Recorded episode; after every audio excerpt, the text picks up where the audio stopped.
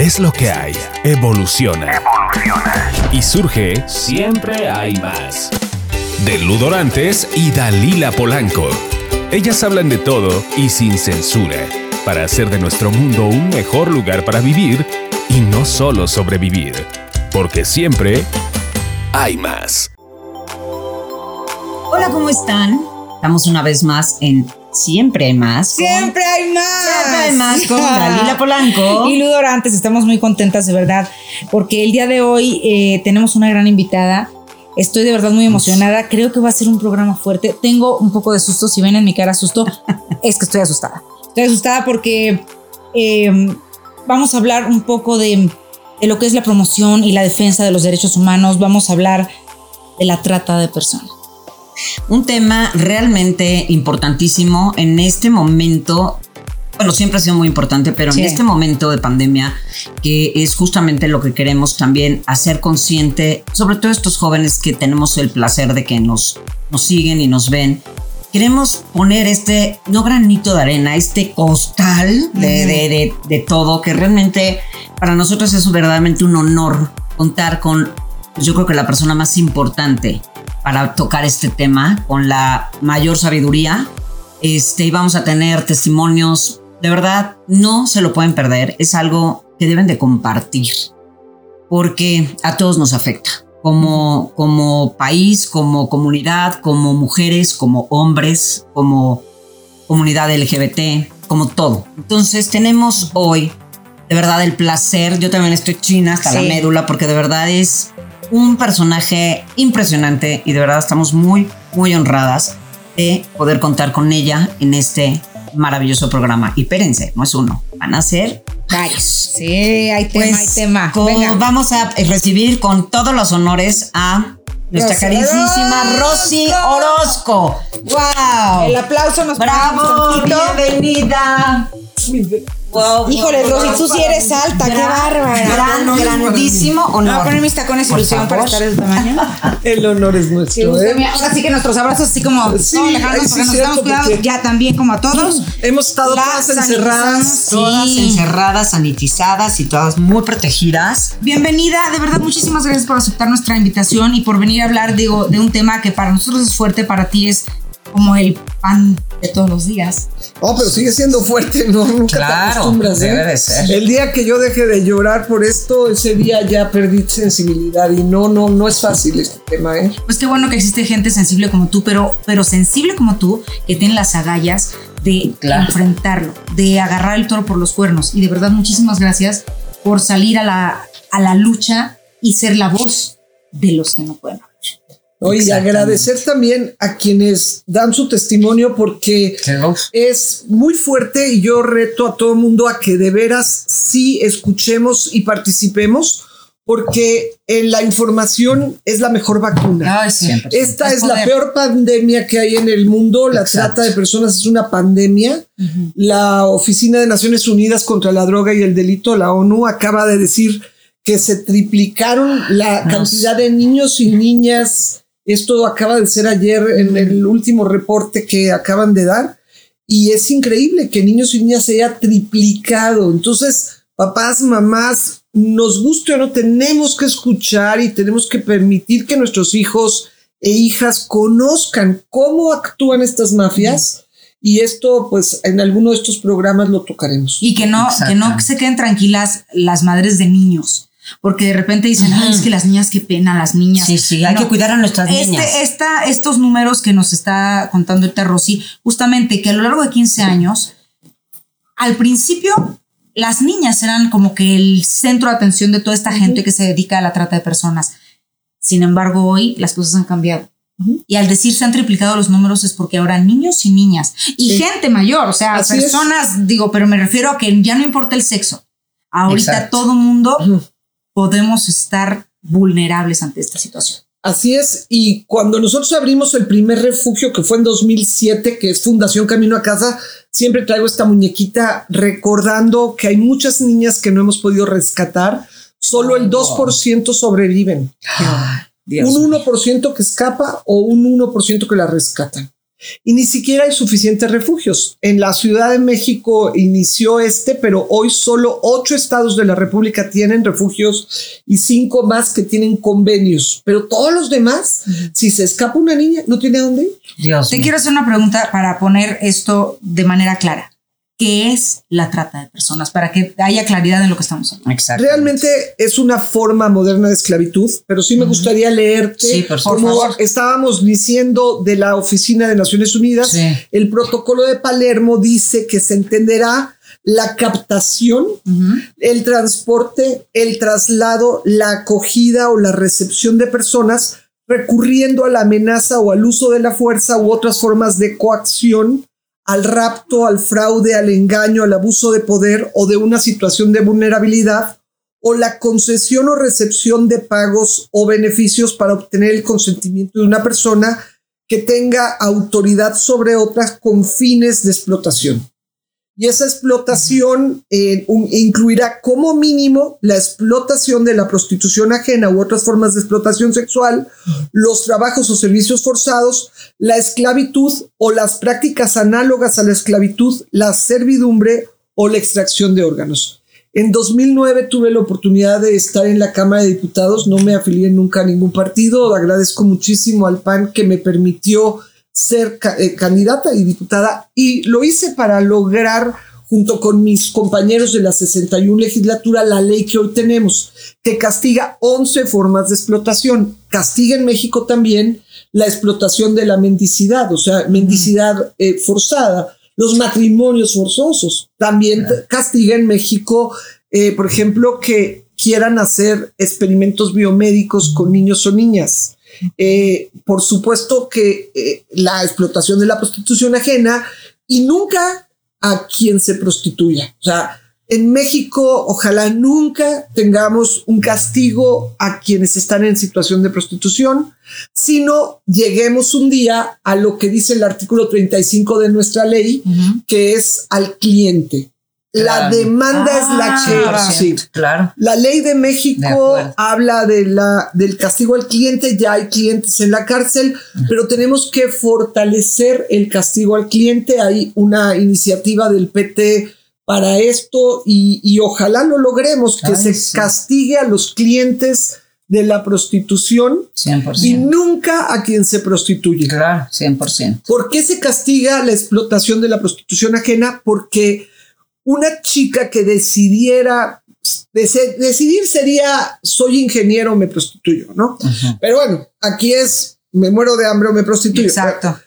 Si realmente decidiera y eh, esa chica está decidiendo con quién, a qué horas, con cuántos, si está enferma no va, pero el problema es que cuando hay un padrote y en uno de estos programas van a escuchar de veras lo grave que es cuando hay un padrote, ahí el padrote te dice, ah, pues no, no, no me importa que tengas tu menstruación, te metes la esponja con vinagre y te vas a trabajar. Y así es lo más doloroso que te puedas imaginar. Ya me imagino. Y además, eh, a mí no me importa que este cuate te trató de matar la vez pasada, vas y lo atiendes. Ay, no me importa que no se bañó, no me importa que venga borracho, tú vas y lo atiendes. Eso es lo indigno de que haya eh, burdeles eh, o, supuesto. o- o- o giros negros, porque el dueño de ese lugar está ganando dinero En base, en al- base al a, cuerpo a- de otra a- persona. Sí, claro. así es. Ahora, y eso dime- no se vale. No, por supuesto que no. Ahora dime una cosa, ahorita que lo ponías como, eh, una cosa es que yo elija prostituirme y yo decidir con quién y tal, a esas personas no serían castigados, esos clientes, No, digamos, eh, esos serían, esos no están dentro de esta... No, Los no, esta- es que clientes- los clientes, o sea, los clientes a los que te son refieres que vamos a castigar Ajá. Es son, que no- son los que están llegando a un lugar donde saben que la vieja que, que ellos quieran a la hora que quieran, o chavo o lo que sea, se lo van a agarrar. En, Me- sí en son. México, el artículo 35, justamente esa trampa metieron Ok, a eso es. sabiendas. O sea, que el cliente supiera, como fue en un caso en el Estado de México, donde esta chica estaba amarrada y él sabía que estaba amarrada y sabía que la tenían contra su voluntad totalmente. Ese cliente, por ejemplo, está en Ese, la Por cárcel. supuesto, claro. Lo que te tiene que perfeccionar es como la ley que hay en Francia. A mí no me importa si sabes o no sabes. Tú vas y solicitas el cuerpo de una mujer como si fuera mercancía. Tú vas a tener una multa como en Francia. Si tú pagas por el cuerpo de otra persona, deberías de ser castigado. Exacto. Ahora, aunque sea por eso yo quería, o sea, no, no, no, no, no, no, no, es que yo creo que si tú pagas sí, no estoy por el cuerpo de otra persona, eso es lo que se tiene que castigar. Claro. Porque digo, lo que nosotros no sabemos es si la chica, como acabas de decir ahorita, Rosy, si una chica, un muchacho, porque hay chavitos adolescentes que dicen, no tengo para comer. Por supuesto, y se tienen que Y mi papá me va a pegar si no llego con dinero. Que voy, me voy a parar a buscar un cliente de, que pague por mi cuerpo. Sí, entonces que no castiguen a estas personas que están, digo, que castiguen a la persona que lo obliga a hacerlo o que castiguen a la persona que consume su cuerpo. Te voy a decir por qué además, porque si justamente esta chica está con falta de oportunidades y empezamos a castigar a los que demandan cuerpos humanos, entonces, como en Francia, te cobro 1.500 euros la primera vez que te agarro solicitando un, cuerpo humano. Claro. La segunda vez 3.750 euros. Entonces, eso se va a una bolsa que ahora sí, a esta chica que no tiene oportunidades, que en Europa la mayoría son de Nigeria y son de países de Europa del Este, ninguna es francesa casi. Sí, sí, sí, Entonces a ti que te trajeron con engaños, que, vení, que, que, viniste porque estabas verdaderamente muy ahora sí hay una bolsa y ahora sí te doy oportunidades y ya no te tienes que prostituir. Y entonces tienen una elección verdadera. No que aquí en México el 40% de las víctimas de trata de personas que están en prostitución mueren en feminicidio. 90% de lo que parece prostitución es trata y la mayoría de estas chicas, o sea, bueno, 40% es muchísimo, mueren en feminicidio. En mi libro de hoja en blanco, que lo pueden adquirir en Amazon y todas las regalías van para los refugios, es hoja en blanco y ahí vienen muchos factores de lo que sufre una chica que está en situación de prostitución muchas más veces se quiere suicidar que una persona. Yo sé que ustedes atienden temas como coach y sé que entienden perfecto eh, todo el tema de, las emociones. Bueno, son personas que van a tratar de suicidarse muchas veces, 12 veces por lo menos en un año. Entonces, imagínate lo grave que es una situación de estar, eh, además toman 4.5 veces más antidepresivos, pastillas para dormir. Es, es muy grave la, situación y por eso este programa es tan importante. Les agradezco. No, al pues contrario, a ti te agradecemos. Digo, no, no, no es que quiera acelerar el proceso, pero tengo entendido que trata de personas no es solamente, ahorita estamos hablando mucho de la prostitución, pero trata de personas abarca, está lleno de aristas el tema, pero abarca otros puntos. Así es. Estábamos hablando hace un rato, ¿podrías comentar de la gente, los pescadores, de la, gente en ah, claro. la servidumbre. Por ejemplo, tenemos dos millones doscientas mil personas que trabajan en hogares, que hacen la limpieza, etcétera, y muchas de ellas en unas condiciones terribles. Tú imagínate una de las chicas que yo conozco desde hace años que me ayuda en el fin de semana la trajeron a México a los 13 años. Exacto. Tres años de Oaxaca la tuvieron encerrada sin pagarle. A los 16 años le empezaron a pagar una miseria. Pero lleva 40 años en esa casa y ¿qué creen que ahorita pasó con la pandemia? La, señora primero le quitó, en lugar de cinco días que le, le pagaba, primero le empezó a, la quitó primero y no le pagó nada. Luego le empezó a dar solo dos días y ahorita ya le bajó a uno. Pero en ese uno, ahora, en lugar de nada más limpiar la casa, ah, esta señora está, está abriendo su casa de roomings. Entonces tiene seis inquilinas en la casa y ahora en ese día le aumentó de 400 pesos a 500 al día, pero ahora tiene que hacer las seis inquilinas. Imagínate. No, no, es, es, es criminal lo que la gente hace explotando al ser humano y precisamente la ley que tenemos en México, gracias a Dios, gracias a todos mis compañeros de la 61 legislatura que de verdad no, no tienen idea lo maravilloso que es ahora ver al 98% de los tratantes de todas las niñas de los refugios en la cárcel. Oh, qué bendición. Pero no, qué barbaridad lo que me acabas de decir. Digo, yo supe de, de una persona que, que le pegaba a la muchacha que le ayudaba en su casa. Que supe que le pegaba. O sea, la, la patrona. Porque, no, porque no entendía. No entendía las Pero, Entonces, ¿qué dices?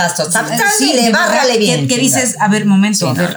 O sea, si, si, a tus hijos no creo que sea correcto. Digo, siempre dicen, es que siempre está una nalgada. nalgada sí, pero espérame tantito. O sea, no, no, no, no. No son tus hijos, están trabajando para ti. Y justamente eso que acabas de decir, que te traes una persona, un niño, y como ya le estás dando tú según casa, comido, sustento, ya ese es su paga. bueno, ¿y qué crees que fue el rollo mareador que toda la vida le dijeron?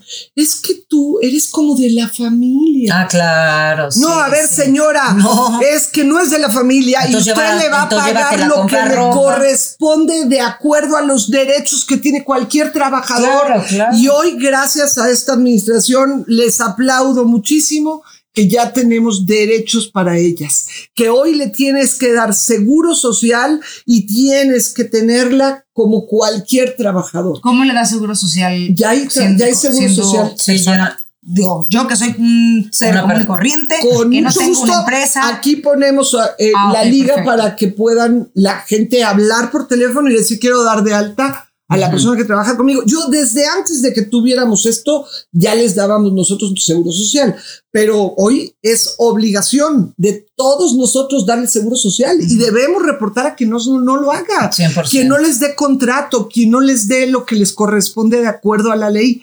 Lo mismo debería de pasar con los pescadores. Acabo de subir un artículo, si lo buscan en mis redes sociales, arroba Rocío Orozco, sobre un pescador que se llama El Erizo, que está en Sinaloa, las pesadillas que tiene el pobre hombre, porque para ganar 10 pesos por el kilo de camarón, Ay, no, qué eh, este, tuvo que estar, ¿qué tal lo pagamos? Tuvo que estar en alta mar y su barquita la, la se, sí, se volteó y estuvo ocho días flotando Ay, Dios santo. Y entonces él ya los últimos días añoraba morir, o sea, deseaba morir. seguro alucinación. Y, y, verdaderamente para la pobreza con la que vive, mientras en la Ciudad de México ahí les pagan entre 10 a 30 pesos, llegan barcos y llegan, este, pues, explotadores que ni siquiera les dicen de qué empresa ni nada, a llevarse todos los, la riqueza de nuestro mar explotando a nuestros pescadores y no es el único, ¿no? O sea, hay de verdad tanta gente que vive en la agricultura también así. Entonces, todo eso es trata de personas. Y yo quisiera, tengo el honor que hoy nos acompañe una persona a la que yo admiro tanto porque para nosotros el que en un futuro quienes lleven la lucha contra la trata sea quien un día la vivió. Claro, Es lo mejor que le puede pasar a la lucha, ¿no? Hoy ocho personas que fueron un día víctimas están trabajando con nosotros. Una de ellas llegó a los 16 años y llegó queriéndome matar. O sea, si no hubiera llegado a un refugio, yo sí creo que ella podría hoy ser eh, demasiado agresiva, demasiado violenta y a lo mejor en una de estas violencias podría haber matado a alguien. También en esa época, cuando llegó al refugio, ella tenía identificación falsa. Le habían sacado un IFE que era falso y querían meterla a la cárcel. Cuando llegó y cuando nos dicen como fundación, es que la vamos a imputar porque trae papeles falsos. No, bueno, casi los matamos. ¿no? Pues en ese entonces la gente no entendía lo que era la trata de personas y ella estuvo sometida bajo una organización que era muy fuerte porque económicamente tenían mucho dinero y esta organización eh, nos costó muchísimo trabajo. Yo la admiro mucho porque no se dio por vencida después de 12 años. Sí, cuatro veces tuvo que denunciar. Es una de las mujeres más valientes, pero además es la mujer más conocida en el mundo entero como activista de trata. Eh, ella me acompañó en un viaje a Dubai, la invitaron, le pagaron su vuelo y todo, Y cuando llegó allá, un periodista eh, oye el nombre y empieza a oír la historia y dice, yo, sé, perfecto quién eres, claro, Le escribe la gente de India, también he estado en India, pero también le escriben y hasta le proponen matrimonio desde India. Y bueno, es toda una celebridad. ha estado tres veces con el Papa Francisco, ha hablado ante alcaldes del mundo, ante los líderes religiosos del mundo. Y ahora, además, una de las cosas que también admiro de ella es que le costó mucho trabajo estudiar y no se dio por vencida, terminó su prepa y ahora está terminando una carrera de, estilismo y belleza que siempre le ha gustado. Bueno, yo les quiero presentar a alguien que, ya exactamente como mi familia. Yo sé que hace unos momentos tuvimos el honor, Dalila y yo también, de poder platicar un poco con ella y también, igual que Rosy, o hasta más que Rosy, nos sentimos muy, muy halagadas y orgullosas de contar con su presencia para este programa. Así es que bienvenidísima Carlita. Carla, venga. pásate. Princesa, un placer tenerte aquí para que... Considérate abrazada y apretujada de tu parte para que ya te puedas sentar bien. Qué maravilla. Y ahorita te abrazo. Claro que sí, nos abrazamos y todo. Dime si estás cómoda, quieren cojincito. Yo me pongo cojín porque yo sí quedo como yo, yo estoy a la altura. Eso, perfecto. A mí me gusta estar chiquita. Pues bienvenida, Carlita. Pues este, una, ya me voy a juntar más contigo. Si te proponen matrimonio por todos lados, hay que estar más pegadas a Carla. Me ofrecieron un negocio de cafés y allá en, en la India. Qué wow. que me fue para allá. No, y esta labor que estás haciendo, platícanos, porque ahora sí que, pues yo creo que no hay palabras que alcancen para presentarte. Y definitivamente, como dice Rosy, eh, efectivamente, yo creo que lo más importante es alguien que haya vivido algo, así como los grupos de alcohólicos anónimos y tal, no hay quien mejor ayude que otro, otra persona que haya vivido una situación. Entonces, pues para nosotros es un honor que puedas compartirnos lo que tú quieras compartirnos, tu experiencia, cómo llegaste a esto, para ti, qué es la trata. Pues básicamente yo, yo estoy eh, en el trabajo, bueno, empecé desde muy chica decidiendo si quería este, levantarme o, o quería quedarme en donde estaba en mi depresión y todo eso, ¿no? Pero todo empieza más bien, todo mi infierno empieza desde muy chica. Yo sufrí abuso sexual desde muy chica, desde los cinco años, y es algo que conforme fui creciendo viví una violencia extrema en casa. O sea, todo esto comienza con golpes, con abuso, con abuso familiar. Eh, cuando somos niños, pues somos una esponjita, ¿no? Absorbemos todo lo que nos enseñan, si es amor o agresión. Exacto. Entonces, pues yo lo que recibí fue un amor todo distorsionado, donde, donde yo necesito. Porque no reconoces la diferencia. Exactamente, y hasta ahorita es, es, muy complicado amar a una persona, querer a una persona. O sea, te tienen que ganar hasta hasta muy lejos para, para poder amar y querer a una persona. Tenerle cierto caso. en mi caso. Claro. Entonces, este, a veces podemos confundir eh, el amor con el querer, este, la atención y todas esas cosas. También tenemos que aprender muchísimo.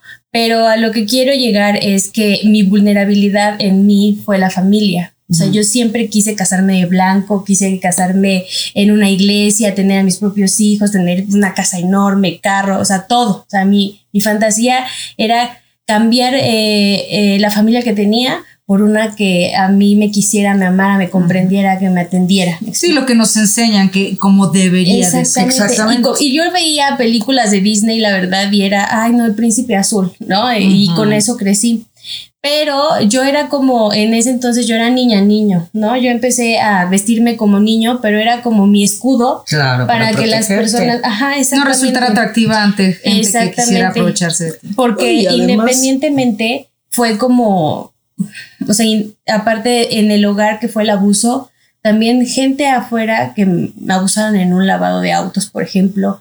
Este, hubo una persona de al lado de mi edificio que me quería regalar como juguetes y todo eso y me quería meter a un cuarto, le pegué y me escapé, ¿no? ¿Cuántos años más o menos? Eh, eh siete, ocho años aproximadamente y ya.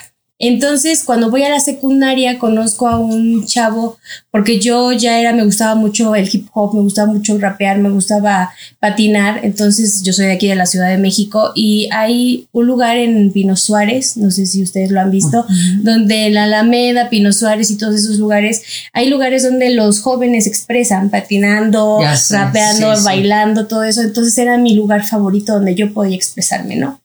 Este, y ahí conozco a mi príncipe azul. En ese entonces yo creía que era mi príncipe azul. Eh, y fue 10 años más grande que ella. Y fue algo. Tenía 12 años. Fue algo ah. muy difícil. 12 años tú. Estabas Exacto. Muy chiquita. Pero fíjate, 22. Pero fíjate lo que hace rato leíamos la definición de trata, ¿no? La captación, cómo la captaron. Y decía por situación de vulnerabilidad, o sea, de que se aprovechan de esa situación. De hay, muchos, hay muchas formas de vulnerabilidad.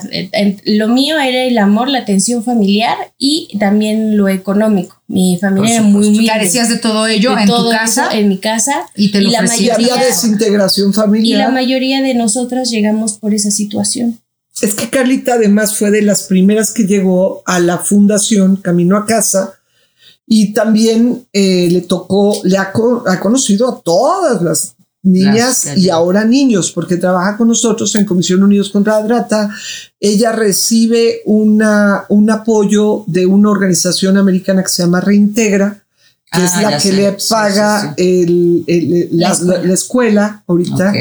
Y pues todos esos años que estuvo en Fundación Camino a Casa, pues ha conocido todos los casos siempre hay un aspecto de vulnerabilidad y luego habla el protocolo de Palermo del traslado. Entonces, ellos aprovechan el que ella tiene este anhelo del príncipe azul y lo, la convence de irse a Puebla supuestamente. No le dice Tlaxcala porque ya era famoso mm. que los tratantes eran de Tlaxcala. Y entonces él dice, no, vamos a ir a Puebla. Realmente. entonces te este encuentra. El, supuesto te reconoce como una víctima. azul. Sí. O sea, te reconoce como una víctima. se acerca a ti. Te seduce de buena manera. Todo empieza por un dulce. Imagínate. O sea, empieza pues era una niña de 12 años, era una niña. Donde llega un niño con una cajita de dulces de los que venden dulce, me ofrece, me dice el niño, oye, te lo manda un niño por ahí, que está por ahí, zona centro, ¿no? Donde hay mucha gente, no reconoces, no ves. Llega a los cinco minutos y sí, es un acto de amabilidad que dices, qué bonito, me mandó un dulce a una persona. Pero súper hábil el, tipo, porque aparte, eh, o sea, físicamente, a mí, o sea, físicamente mis gustos están medio raros. Pero. No es la única, este, no te preocupes. Pero. Si hubieras eh, visto mi última pareja. Pero, o sea, yo lo veía literal como telenovela. Literal. Los corazones, todo. Mi, mi panza me, eh, me empezaron a las mariposas.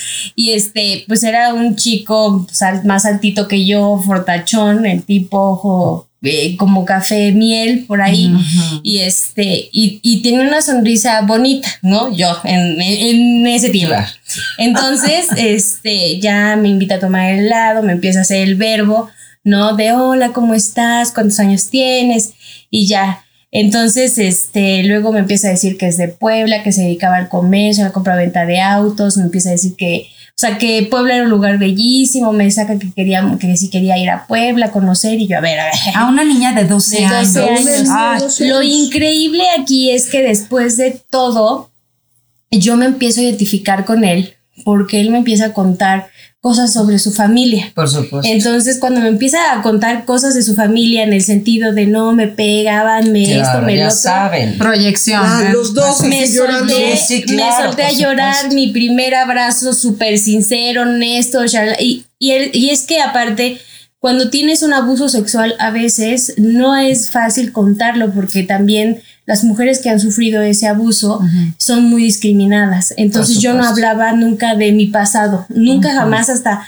hasta que lo conocí. Sí, las víctimas siempre se sienten culpables. Oye, ellos son profesionales en sacar esta información.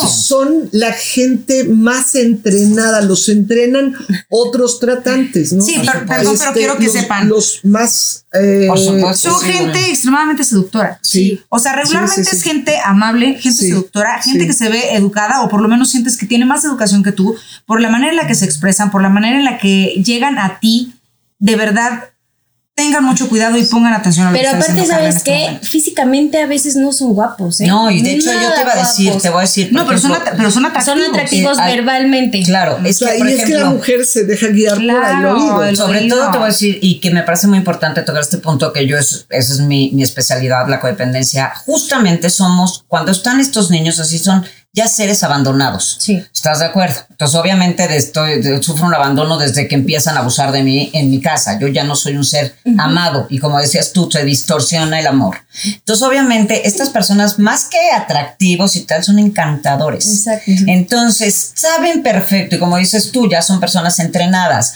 Obviamente tienen perfectamente ubicada a la víctima.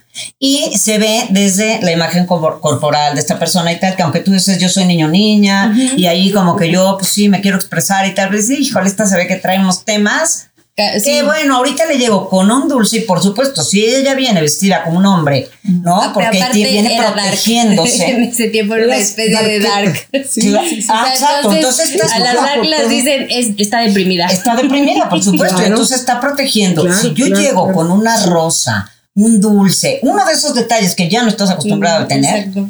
eso, un dulce, que, que a lo mejor ahorita Oh, dicen. ¿cómo con un dulce? Porque hace No, cuánto no me dan un dulce. Además, Es- oye, hace una cuánto no me niña de toman 12 así. años sola ahí en No, el metro exactamente. Suárez. Por supuesto que no va a supuesto. decir ser Puede con también la niña, pero puede, supuesto. puede ser también la niña que diga, este, no, yo no, a mí, yo no, No, pero por eso, claro. pero, y ahí ellos se dan cuenta, dice, Claro. esta ya lo, o sea, tú lo aceptaste suavecito, Sí. Me imagino es que, que- buscaste de inmediato y Sí. dijeron, aquí hay una también, huella ¿sabes? de abandono. Eh, pero a todo lo que Vamos, exacto. ¿Sabes una cosa que también yo era una niña sociable? O sea, por respeto, si tú me saludabas, yo te saludaba. Sí, ya eras Nunca como... fui cerrada. No, o porque sea, además la, en la siempre. vida te hace que te tengas que abrir. Entonces yo en cualquier lugar, bla, bla, bla, bla, bla, sí, sí, hola, sí. Y to- o sea, siempre tengo como que esa, esa facilidad de palabra. Sí, Entonces, No, y además es súper No, bueno, ya, y ahora- súper alegre. Pero, bueno, ves, más que sí. Muchos. Pero lo increíble de esto es la curiosidad. O sea, aparte de que ya hablamos de temas de Puebla, yo diciéndole no, me empiezo a decir, oye, no tienes una amiga, él, todo eso. Y yo les dije, bueno, no. Pero la curiosidad de quererlo también conocer un poco más por todo lo que me platicó, Por por, eh, todo, toda la historia, toda una película que me hizo, intercambiamos teléfonos. A veces, cuando nos gusta alguien, cometemos a veces el error. Es que es un abandonado con otro abandonado. Él te engañó y diciéndote Sí. que él también era un abandonado. Exacto. ¿No? O sea, sin decirte abandonado, porque la mayoría de la gente no sabemos que por eso buscamos ese amor tan irreal. Es un Estás abandono a nosotros. Exacto. Entonces se unen por completo y él ya dominaba. Entonces, ¿Y obviamente más? te echa un choro que dice, le voy a ir dando por aquí por acá y a ver en qué se va enganchando. Me acuerdo mucho que cuando intercambiamos teléfonos apenas se habían inter- eh, cambiado el 01 por el 55. Ah, por ok. área del destino, marqué, sonó, me conté, este, sonó tres veces, colgué y él me marca, hola princesa, ¿cómo estás? Claro. Te quiero ver. Nos vamos a ver el día siguiente, pero yo ya, yo ya con el, aquí con el dulce La ilusión, oído, sí, pues y sí. me empezó otra vez a, comen- a comentar lo de Puebla, le dije que sí, pero una de las cosas que yo vivía mucho en mi casa es que mi papá, que no era mi papá en ese entonces, era el único que existía, por decirlo así. Entonces, al que le podía pedir permiso de salir y todas esas cosas era mi papá. ¿No? Entonces, este, le hice el verbazo de, oye, ¿sabes qué? Este, fíjate que me invitaron a Puebla unos amigos y cosas así. Y me dijo, sí, vete, vete, así como Claro. de, sí, te doy permiso, 12 Sí, sí, años, sí. no te preocupes, tú vete.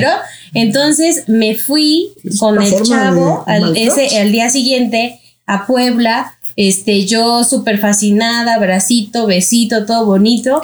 Pero cuando llegamos a Puebla no llegamos exactamente a Puebla, llegamos a Tlaxcala, a un pueblo que se Y llama... obviamente tú ni idea, no, pues tú qué ibas a saber. Zapatelco, Digo, de hecho, a mí me dice, Ahí vas es Puebla, donde ves el y traslado, pues el transporte de la víctima la sacas La del sacas de su área. entorno donde puede proteger alguien. Donde Y puede pedir entonces, ayuda. Una ya presa donde puede pedir ayuda. facilísima. Facilísima. Entonces, y allá la deslumbra. Después, después de ahí, oigo nada más que va, habla y me dice, oye hermano, prepara el carro. Pues imagínate, yo vengo de una familia humilde, este, donde no había cuestiones como, no, no existían los cumpleaños, Navidad, todo lo que tenía que ver con regalos y fiestas, nada, nada, cero.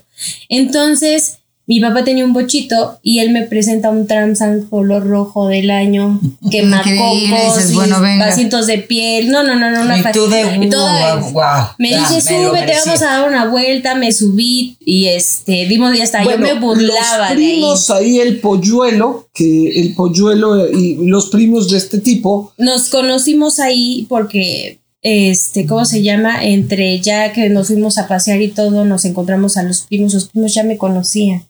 O sea, ya sabían cuántos años tenía. Ya te de tenían ubicada. Exactamente. Porque él aparte platicaba de mí. Entonces, y cuando eran me llegan, cómplices para engancharla. cuando me llegan captarla. a, A ver, ver, rápido, para las niñas que nos pudieran estar escuchando, ¿cuánto tiempo te estuvo conquistando? una semana, solo bastó una semana para poder irme con él. Y eh, por eso quería llegar al tema. Los primos, ellos empezaron a, a endulzarme más el oído, diciéndome, no, es que este... Mi eh, primo está primo- loco por ti. Enamoradísimo, primo está claro. súper enamorado de ti. Nunca había sentido eso por contigo. Quiere quiere, una familia contigo. Entonces yo vestida de blanco, Claro, con miedo al mismo sueño. tiempo, porque eran cuatro tipos y una niña de, de 12 años. Entonces ellos hasta huelen tu, huelen tu miedo, ¿sabes? claro. Empiezan a decir, no, si nosotros fuéramos malos, ya tuviéramos violado y tirado por ahí, pero mi primo quiere algo serio contigo. Entonces ya cuando ahí me dijo todo lo malo que podía pasar, que no pasó, este, yo nada más estaba viendo a ver si pasaba un camión que dije a México y vámonos, ¿no? Pero no, o sea, él me, me dijo, no, sí. Entonces, en ese transcurso de ese día, me mostró dónde íbamos a vivir, cómo íbamos a vivir, el carro que íbamos a tener, el dinero que íbamos a tener y ¡pum! Ese día llegué a las dos y media de la madrugada a mi casa y este, mi mamá estaba muy enojada porque no sabía dónde estaba y él, él ese mismo día me dice, ¿sabes qué? Cásate conmigo. Yo voy a pedirte a tu casa para que te cases conmigo. Entonces yo dije, no, ¿sabes qué? Este, la verdad es que no, me prefiero estar con mamá, la, la, todo. Entonces mi mamá ese día que estaba muy enojada y me dijo de todo, que incluso ese día pensaba que mi mamá me iba a pegar, pero, pero no me pegó, pero lo que sí me dijo, pues si quieres vete. Dije, bueno, si de tantas veces que me has corrido y, y Ahora este, sí siempre he regresado, Con el que me quiere, tengo la- el futuro asegurado. no. Entonces, en ese transcurso solamente viví tres meses bien, en donde me vistió, me calzó, me dio afecto, me respetó, o sea, no, en lo sexual nunca me tocó hasta el- los tres meses que él ya me empezaba a decir como cositas, ¿no? En, en ese transcurso veía que los primos traían diferentes chicas cada semana, que este, de todos los colores y de todos los sabores. ¿Tú lo veías? Ajá. Ok. Conocí a una chica, de una, una de las primeras chicas a las que a las que le hablé y bueno, se ganó mi confianza. Y este, y resulta que en ese transcurso yo empiezo pues, a ver cosas raras, ¿no? Aparte de las chicas, le empiezo a comentar, oye, fíjate que, que tus primos traen diferentes chicas cada semana, ¿no? ¿Qué onda? Ah, es que son comerciantes. Entonces, cuando le digo, este, bueno, pues qué tipo de comercio, ¿no? Porque todos conocemos qué es el comercio, y me dice que pues son comerciantes, eh, son padrotes. ¿A qué niño o niña de 12 años en ese tiempo, digo, ahorita ya es más Entiende. escuchado, Entiende que que el son padrote, padrotes. ¿no? Sí, ¿no? Entonces me dice, uy, ¿qué es padrote? ¿No? Le empiezo a decir, oye, este, bueno, pues eh, son las personas que se dedican a cuidar a las chicas que se dedican a la prostitución, pero tú no te preocupes, tú te vas a casar conmigo, vas a tener una familia, ta, ta, ta, ta. Entonces, cuando se le prendía, me decía, oye, ¿qué pasaría si tú, sabes? Si tú, no, no, no, no, no, no, no, tú te vas a casar. Entonces, muchas veces me lo, como fue muy repetitivo. O sea, ellos están entrenadísimos. O sea, Pero- la- los de Tlaxcala además van entrenando Pero a aparte, sus ¿cómo te lo venden? sobrinos. Son las a sus personas que hijos. cuidan Sí. a las chicas, o sea, Exacto. que cuidan, cuidan. a las chicas que se dedican a la prostitución. Ay, qué buenos son. Qué lindos, ¿verdad? Qué lindos, qué qué monos que- amables. sí, qué Ellas que son claro. bien pirujas. Qué bueno que hay alguien que las Exacto, Pero- que alguien que las cuide. Pero aparte de eso, imagínate. en ese, en ese tiempo, No, no, A qué los 12 años. desgracia. me empieza un día así de la nada, me empieza a decir, oye, pues fíjate que así vas a poner el condón, así te- tanto tiempo vas a durar. Te empezó a adiestrar. Sí, ya me empezó a decir Pero ahí tú los qué, clientes. ahí, eh, eh, regreso dos segunditos. Ahorita que decías, cuando me empezaba como a insinuar, bueno, si tú, Ajá. no, pero no, no, no, mejor no. ¿Cuán- ¿Qué, qué sentías tú ahí? Yo, ¿No te da miedo? o sea, para mí O sea, era una que es- broma. o Ah, sea, para mí ok, era ok. una simple Ah, bueno, broma. eso, no, niñas, pongan atención. no le Sí, porque creía. la trataba súper bien, Sí, bien. la porque aparte- maltrataba, la estaba conquistando, Ok. le estaba bajando el sol, el cielo y las estrellas Y, y, y era, uh, estaba enamoradísima, Carla estaba Claro, pues sí, enloquecida, no, era el príncipe azul. idealizándolo. Pues, no, no estaba como enamorada, era como idealizada. estaba idealizada Sí, que iba sí. a tener una vida mejor de la Claro. que tenía. O sea, Ya lo habías endiosado, ya de este yo güey me pensé- va a hacer Yo pensé que era, era como los matrimonios que se conocían y se enamoraban en el tiempo, ¿no? En el tiempo se casaban, 30, Claro. 50 años ya te veías en una hamaca sentado con tu esposo, ¿no? Así, Claro, literal así como en las películas. Estabas enamorado de la idea que tenías Exactamente. sobre el amor. Oye. Carlita, y dime una cosa, ¿y tu mamá nada? Eh, O sea, en esos momentos, en ese, esos cuando tres me voy meses. de mi casa, yo le dejo una cartita a mi mamá. Ah, te fuiste, ya ni siquiera adiós le dijiste. No, cuando Ah, la no. mamá le dice Ay, que pues, la a de la casa o que se fuera de la Ah, casa, dijo, ya. y le mentí, Ya, ya, ya. le mentí diciéndole, ¿sabes qué? Me voy a ir a vender, voy a trabajar, ¿no? Voy a trabajar en una cosa para poder apoyarte y así. Este, en ese transcurso de tres meses no, no le dije nada, no, no hubo como No hubo una comunicación, conexión, nada. no volviste a hablar con ella. No, hasta Y ella después. pensaba que estabas desaparecida. Ajá, pero nunca levantó un acta. Ah, o sea, ella sí se, sí dijo ya. Sí, ella me buscó, o sea, yo después de todo lo que viví, me entero que ella me buscó, este, preguntando a todos mis amigos, porque yo era, te digo que era muy sociable, entonces todo, todo el lado de, vivíamos en la del Valle, y todo, todas las personas a las que saludaba, mis amigos de parque, y todo eso, entonces, este, siempre era de, no, pues no sabemos, los, mis amigos de la escuela, que nada más eran dos, no sé si preguntaba ahí por mí, tenía un amigo ahí también que era desde la infancia, entonces nadie supo dónde me fui. Solamente avisé, me voy y ya, adiós. bueno, nos toca a Carlita y a mí ayudar a muchas de las mamás que tienen a sus hijas desaparecidas.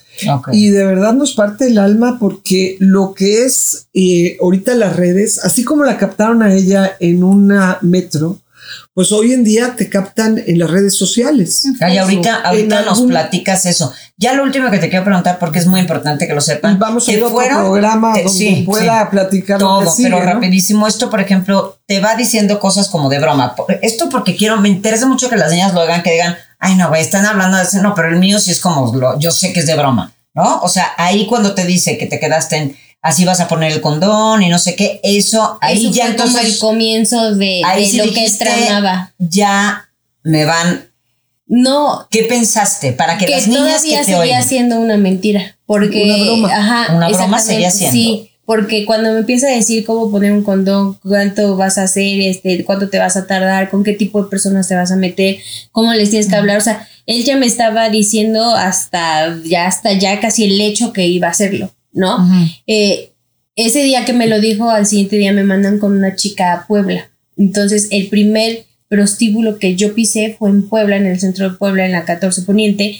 Este, y yo con mis chombers, con mis converse, con mi pantalón normal de tipo cholo, mi sudadera, este, y una playera, mi cola de caballo y mis cuernitos, que es lo que se usaba antes. Este, y yo llegué con ella y me senté y dije, wow, wow, wow, ¿no? O sea, como que mi impresión la primera vez. Entonces, este, veo a las chicas formadas en hilera, faldita, tacones, y este, yo nada más escuchando a la chica que con la que me fui, que era una chava del- de, uno de los primos, y empezó a decir, no, ¿De qué edad es la niña esta? no, ella ya, ten- ya era mayor de edad, tenía como unos 22 años en ese entonces. Este, y me, y yo nada más escuchaba que decía, no, pues fíjese que ella ya está aquí, ya no es de aquí, pero tiene 18 años. Tú. Ajá, le decía, ¿no? Entonces, este, veía. y Dios no me dejaron una porque, bueno, eh, el físico que en algún momento, si tengo una foto para eso, les voy a pasar, este, pues era sin maquillaje, este, mi cara literal totalmente diferente, Su no cuerpo tenía, no tenía, ya no tenía ningún lado. Entonces, este, pasa que me dice, le dice el señor, no, sabes qué? que no, porque si viene un operativo me hicieron el hotel y, y no sirve, ¿no? Ok, nos regresamos, me piden sacar unas fotos infantiles a color, las entrego y al día siguiente ya tenía 18 años con mi mismo nombre. Exactamente. Me hicieron este sacar dos identificaciones, mía, una que fue falsa de la que me dieron y la otra tuve que ir al IFE junto con él sin yo hablar.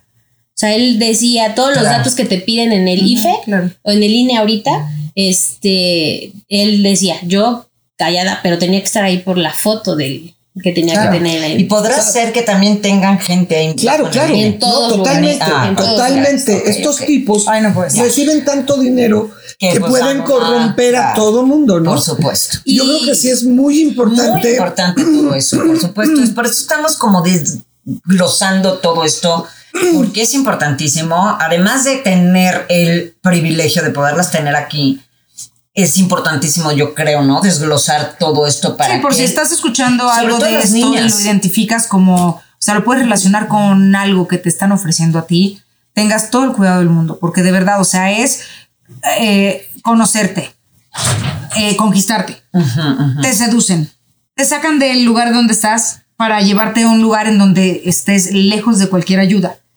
Te dan una identificación falsa en donde puedes o no seguir siendo el nombre que tienes, o sea, pero finalmente te ponen otra edad para que puedas hacer cosas que no podrías hacer si eres un menor de edad. Y, y- y- y, ojo, y los clientes que van a estos lugares, Ay, sí, por favor, no puede ser que veían a una niña de 12 Sí, no. años y que No, después, sí, no, no, no. pues ahora sí que está gravísimo que compraran a esta niña. ¿Cuántas personas, cuántos años viviste esto, Carla? Sí, ah. de los 12 a los 16 años. Cuatro años estuve ahí. O sea, a los 12 años sí empezaste. Ya la dejaron ahí, le fueron a sacar el IFE. Acababa de cumplir 12 años cuando me fui. Sí, yo creo que en otro programa puede ella explicarles para que también prevengamos a muchas niñas y niños, pero también a los clientes, porque ¿cómo puedes creer que hubo tantas personas que compraron a una niña? Cuando tienen hermana, Pero- cuando en la mañana a lo mejor estaban haciendo una oración con su hijita, Exacto. se que despiden y no. luego van a buscar a una menor de edad. Claro, pero, ahí, ahí tú dices, ¿cómo, cómo qué a los clientes? ¿Cómo prevenir a los clientes? Porque no, ¿Cómo? no, ojo, ¿Cómo ¿cómo abrirles, los abrirles los ojos Claro, ¿cómo de que dejen de engañarse a sí mismos? Porque, Exactamente. ah, no, es que es una niña chiquita que le gusta No, esto. la por verdad, favor, o sea, Yo ¿cómo creo que- pueden? Yo creo que más que nada tenemos que reconocer, y esto mucho cuidado, es que es gente enferma. Sí, Y ellos no se van a tocar el corazón decir, ay, está chiquita. esta chica. Al contrario, asesinos es lo que seriales y buscan. pedófilos son gente Ah, sí. que no Perversa. puede evitar seguir los impulsos que tienen. Sí, por más maquiavélicos Por eso hay que sean. encerrarlos en una Entonces, esta es la 100%. cuestión en de que tú puedes ver una 100%. persona En un manicomio. Sí, claro, tú puedes ver una persona que puede ser amable, generosa, atractiva, físicamente o no, pero me refiero que resultan atractivos por el habla, por su comportamiento y demás, y tú no sabes si hay de verdad un asesino serial, Sí. hay un pedófilo detrás de ellos, o sea, tú nunca sabes las enfermedades que hay en, detrás de una Exactamente, persona. no, no te Ahora sí caras vemos. No, y además no los, confíes, los claro. peores, como Ted Bundy, el multiasesino del siglo pasado, Sí. eran charming, eran, Claro, eran claro, encantadores. Tienen labia Encantadores. de serpientes. sumamente inteligentes. Así Claro. es, así es. Una Entonces, manera de envolver y una manipulación impresionante. sí. Aquí lo que dices tú, por ejemplo, de los, de los, pues de los clientes que, como dice Dalila, están muy cañón, a lo mejor su- este, puede sensibilizar Sí, un ellos no pinche loco, porque perdón, y aquí sí se vale decir grosericas, pueden decir todas las que quieran. Perfecto. Este, ¿cómo sensibilizar a un pinche loco? Pues a lo mejor no se puede, pero de verdad crean que el karma cae. O sea, no sé, y No, y- y- y no, o sea, El, el tipo eh, este se salió con la suya a 12 años, pero, el karma cae. Ya está en la cárcel. El karma cae y y, va a lo pasar vas a pagar años en la cárcel. tal vez con alguien a quien tú ames. O sea, un hijo, una hija, un hijo, un sobrino, un, alguien, algo tiene que pasar, pero lo vas a pagar de una u otra forma. Es un hecho. Y además nos estamos encargando con este tipo de programas, este tipo de movimientos, de lograr que todos, o sea, si tú estás hoy viéndonos y sientes, ay, yo Que soy, qué delicia, no sé qué y tal, créeme que vamos a hacer hasta lo imposible porque caigas. Sí. Entonces, este. No vamos a cansarnos no, hasta no, que estés no va en el- la cárcel o en el manicomio. Ajá, o eh, bajo tierra, hecho cachitos. así. Sí, sí. Hecho cachitos los tres. A una cosa, hay, hay hombres extraordinarios. Hoy tenemos que enseñar con una nueva masculinidad. Ah, claro, Hace lo que decíamos, que precioso, ahorita va a pasar ahorita una, persona Ay, a- no, a- a no, no, nos a hizo decir casi algo llorar que- que- al que- principio que del le programa. nació cuando, bárbaro, ¿eh? cuando vio que estaban aquí este, nuestras invitadas. A ver, pero síguenos diciendo rápidamente, pasas cuatro años ahí. ¿Cómo, ¿Cómo haces? Esto es algo que yo tengo un poquito de duda. ¿Quién te prohíbe decir estoy secuestrada? Ah, Eso, Muy que me parece pregunta. muy importante. Porque es que parte de no la lo decisión. dices ¿Por qué permaneces? ¿Y por qué permaneces con en un güey adentro, decir, por favor, te lo suplico, ayúdame, te me tienen secuestrada. ¿Qué te impide poder hacer eso? Pues mira, una de las cosas es que cuando a mí me empiezan a trabajar, por decirlo así, ¿A fue una, una situación muy, muy complicada. ¿Por qué? Porque ellos conocen a toda tu familia, conocen Ah, claro. todo, todo de tu entorno que habías vivido y habías dejado. Todo lo conocen, dónde vives, cómo se llaman, dónde están, de to- todo eso. Entonces, psicológicamente usan eh, el engaño de te van, van a, van- vamos a Matar. matar a tu familia. Este, si tú no haces lo que yo te ordeno, este, voy a darle a la primer plomazo que le voy a dar, va a ser a tu mamá. Entonces tú ves la imagen tirada, plomeada de tu mamá.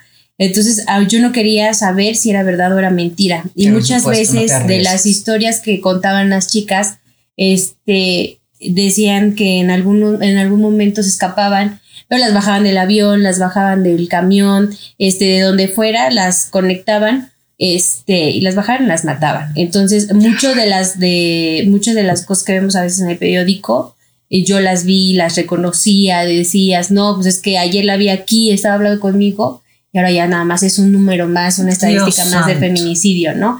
Este, por otro lado, eh, viví esos cuatro años, trabajé en Guadalajara, bueno, me mantuvieron trabajando en Guadalajara, en Irapuato y en Puebla, donde pues tenías que atender a uno o 30 clientes en un solo día, Dios mío. donde te golpeaban los mismos clientes, donde se reían los mismos clientes de ti, donde la sociedad para ellas nada más eras una prostituta o una PU, ¿no?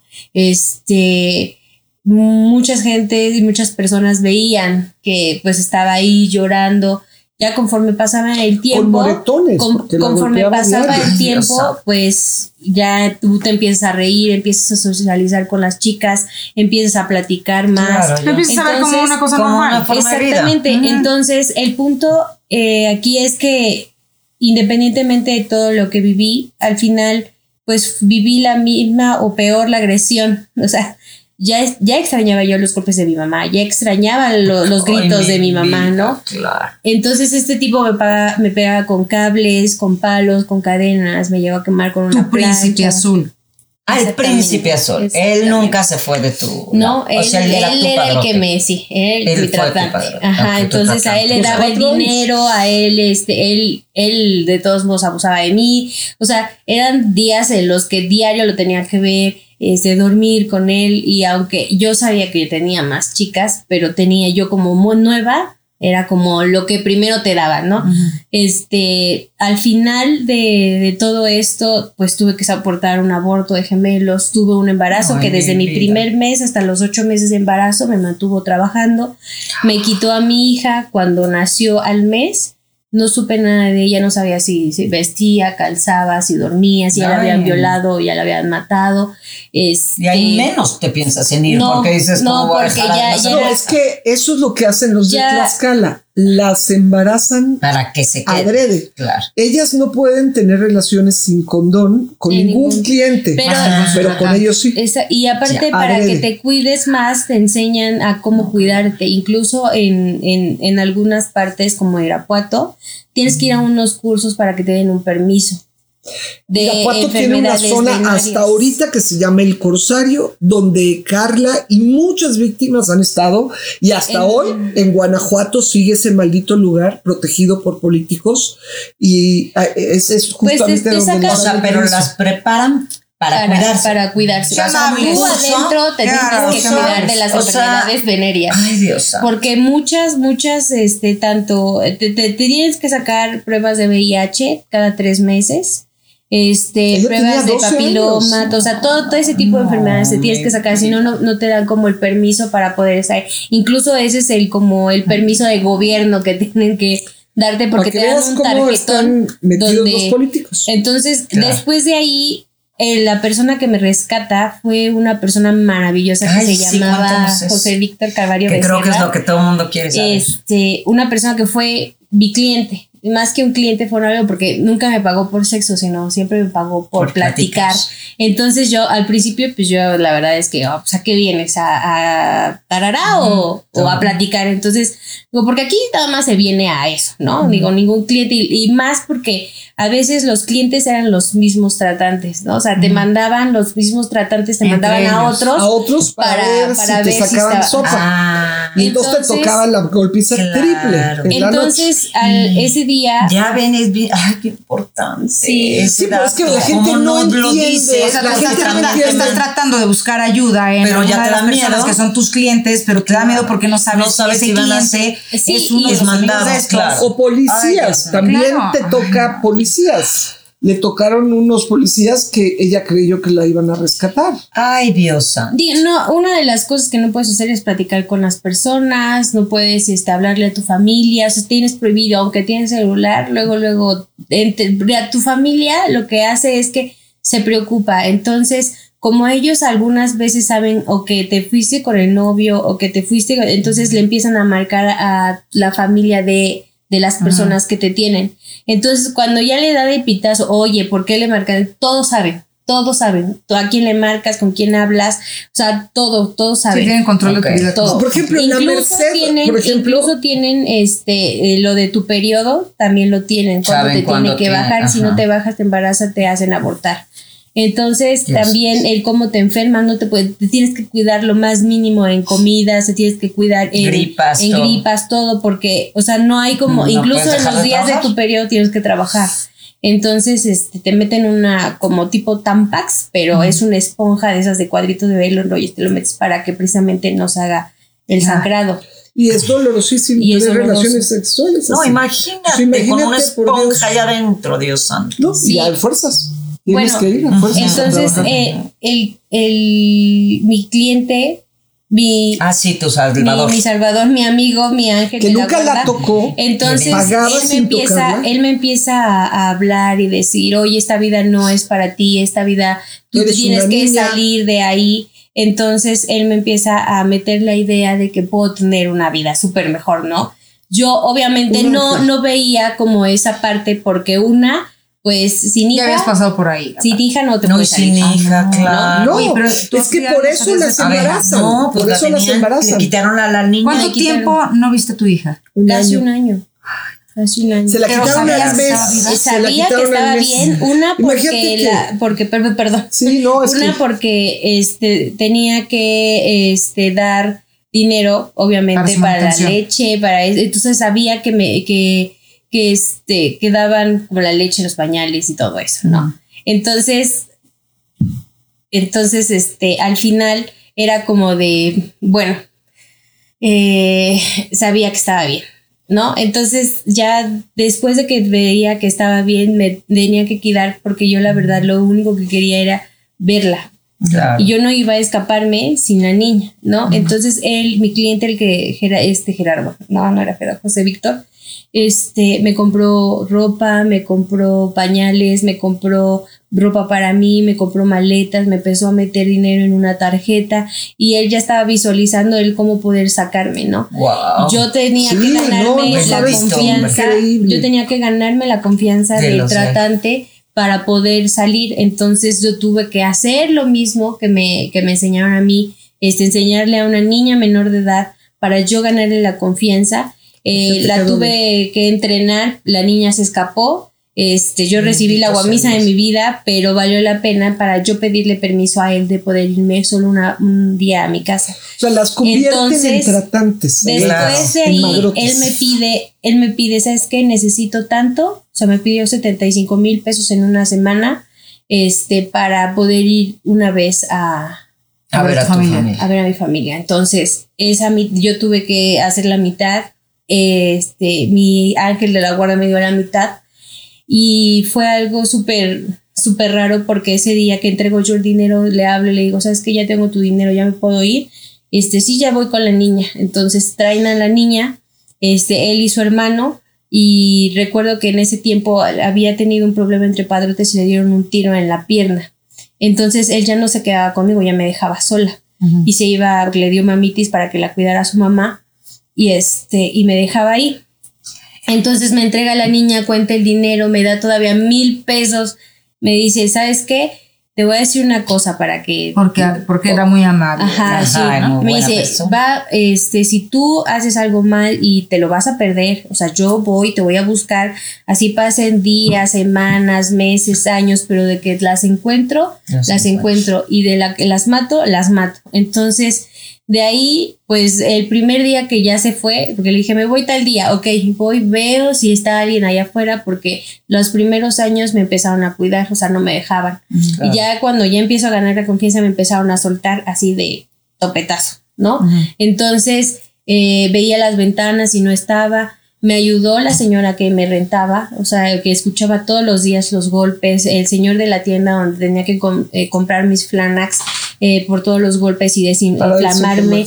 Este, el chavo que ayudaba en la tienda me consiguió un taxi, la señora de la que me rentaba literalmente cogió todas, todas mis cosas y las metíamos a las maletas, este, y así todo. Entonces, cuando yo veo por primera vez a mi hija, pues llega con una quemada en la mejilla. Ay, Y a ella la el Entonces, con la imagínate el dolor que me causó que mi hija tan chiquita Ay, hubiera vivido sí. un episodio y ahorita y pensar todo lo que había vivido. exactamente. Entonces, bueno, se- pasó todo eso y ahora pues caigo en Fundación Camino a Casa, Y esa construyo parte- toda mi vida. parte- pero rapidísimo. Y- te sales, te vas y el ángel de la guarda te está esperando. Sí, dos años, dos años después, dos años y medio después, me siguió esperando hasta que me vio sonreír otra vez y murió. Y murió. Ay, quiero llorar. Murió el día que ella Que tenía entró a ya un trabajo Empecé a super trabajar padre. presidente intercontinental. Sí. Ay, bueno, Ahí llorar. ese día murió él. Fue impresionante. ¿Saben qué? Yo quiero decirles una cosa. Esto no se puede Ay, quedar no, así. Digo, ya habíamos, ya habíamos amenazado con que queríamos que te quedaras varios programas. Sí, así va a ser. Pero yo creo no que puedo. este es un buen momento para decir, este, esto continuará. Porque Esto siempre hay más, siempre hay más de qué hablar, siempre hay más de qué decir, siempre hay más que opinar y, Sí. y creo que esto da para más. Y, Ya pa' y- más. y tenemos que motivar a más hombres ser personas. como José Calvario Becerra. Hay hombres buenos, hay hombres que valoran realmente a la mujer. Exactamente. Y de hecho me gustaría que cerráramos justamente con ese, ese, esto que, estas palabras que les dijeron al principio y que ustedes pidieron Sí, que se le digan favor. en, en público. Nos encantaría que Alonso nos acompañes a decir, te, dejamos en medio, si quieres. Hacemos para acá. Venga, se siéntate ahí para que tú, por favor, porque esto, esto que Alonso comentó al principio a Rosy y a Carla, a Rosy le pareció importantísimo que Alonso lo dijera al aire para todas esas personas que han estado viviendo esto. Entonces, tal como salió de tu Este, corazón. Cuando estas increíbles mujeres llegaron aquí a, este, a, a filmar este programa eh, y empecé a escuchar sobre las cosas que hacían, este, lo único que pude sentir fue un honor enorme del poder estar en su presencia y de estar en presencia de mujeres tan fuertes y tan maravillosas que están luchando por algo tan, tan importante. Y de verdad, o sea, yo como, como hijo de una madre y este hermano de, de dos hermanas, eh, Sante, puedo decirles a las dos que gracias y que la valentía que, que demuestran ambas es algo admirable y, y, o sea, ahorita escuchando todo, todo este, este programa fuera de cámara, eh, no puedo concebir el, el nivel de, de maldad de las que algunas personas son capaces, pero también soy muy feliz de saber que aún así, a pesar de esas mal, o sea, de esa maldad, puedan, puedan hacer, puedan hacer cosas buenas. Y porque puedan haber mujeres tan increíbles como tú y como tú que, que luchan cada, cada día por un mejor mundo. Y de verdad, gracias, a ustedes. No, y gracias que existen personas como tú y sé que este programa va a mover corazones a que hombres rescaten a niñas en lugar de abusar y explotarlas. Yo sé que va a haber hombres que verdaderamente van a ser héroes que hagan toda la diferencia y que un día legisladores castiguen a quienes solicitan cuerpos humanos como mercancías. Y sean un ángel como Carly. José Calvario. como tú también. Yo también soy una no, Hoy sí eres. Hoy ayudas. De eso vamos a pedirle que hable. Calvario Becerra fue sean un ángel como José Víctor, sean un José Víctor. Y también toda su familia que me consideró, o sea, después de todo lo que me pasó y ellos se enteraron todo lo que me pasó. Entonces, él nunca habló mal de mí, jamás. O sea, yo pues era parte de su familia sin conocerme y solamente conociendo el pasado de donde venía, pero siempre me han considerado como su familia. Pues muchísimas gracias y sean, por favor, hombres que tengan la posibilidad. Salven hombres o mujeres, o sea, si, ustedes tienen la posibilidad de ayudar a una persona, yo creo que en los programas siguientes, si cabe la posibilidad, vamos a hablar de cómo reconocer a una posible víctima, porque también no podemos andar en la calle así buscando quién es una víctima. No, pero puede suceder que en tu vida se atraviese alguien. Y aquí está el teléfono de denuncia. por favor, a ver, por favor, denuncien. Por favor, 55 91 29 29 29 o en nuestra página comisionunidos.org. Y también ahí vas a encontrar un reto. Hoy te reto y tenemos que hacerlo tenemos aquí que Hacerlo, por supuesto. Es Gracias. poder con un baile hermoso que se llama Rompe las cadenas, cantado por Manuela Torres. Esta campaña que lanzó al mundo Eve Wenzler, la autora de Monólogos de la Vagina. Y esta campaña es para acabar con la violencia y la trata de personas. Y vamos a bailar aquí en México durante los meses de febrero y marzo y te reto porque hay premio para el mejor video corto para Reel, para TikTok o Snapchat o para largo para YouTube, Vimeo, eh, Facebook. Va a haber premios y los premios están increíbles. Te reto, te desafío a que grabes tu video y nos lo mandes para aquí está también la liga donde lo puedes mandar y que seas parte de este año un billón de pie. Somos un billón de mujeres y hombres que nos levantamos en contra de la trata de personas. Hay un billón de mujeres maltratadas. De cada tres, una sufre violencia. Por eso vamos a terminar si me ayudan con el dedo así, porque es la señal de un billón de pie. Y te reto a que grabes tu video y lo mandes. Muchísimas gracias. Acompáñanos, sigue, sigue esta causa y ya el premio va a ser que mandes tu video ese es el mejor premio que te vas a ganar. Así es que muchísimas gracias, gracias Rosy, gracias, Alonso. Gracias, preciosa. Gracias. Gracias a todos ustedes. Gracias a todos. Pasen la voz. Exactamente. Compartan, por favor, se lo suplico. Compártanlo las veces que sea necesaria. Tenemos, esto es lo que tenemos que hacer. Muchísimas gracias por habernos acompañado una vez más en Siempre hay más. Siempre hay más. Mucho más de Rosy Orozco acompañándonos para seguir informándonos de esto. Les mandamos besos. バイバイ。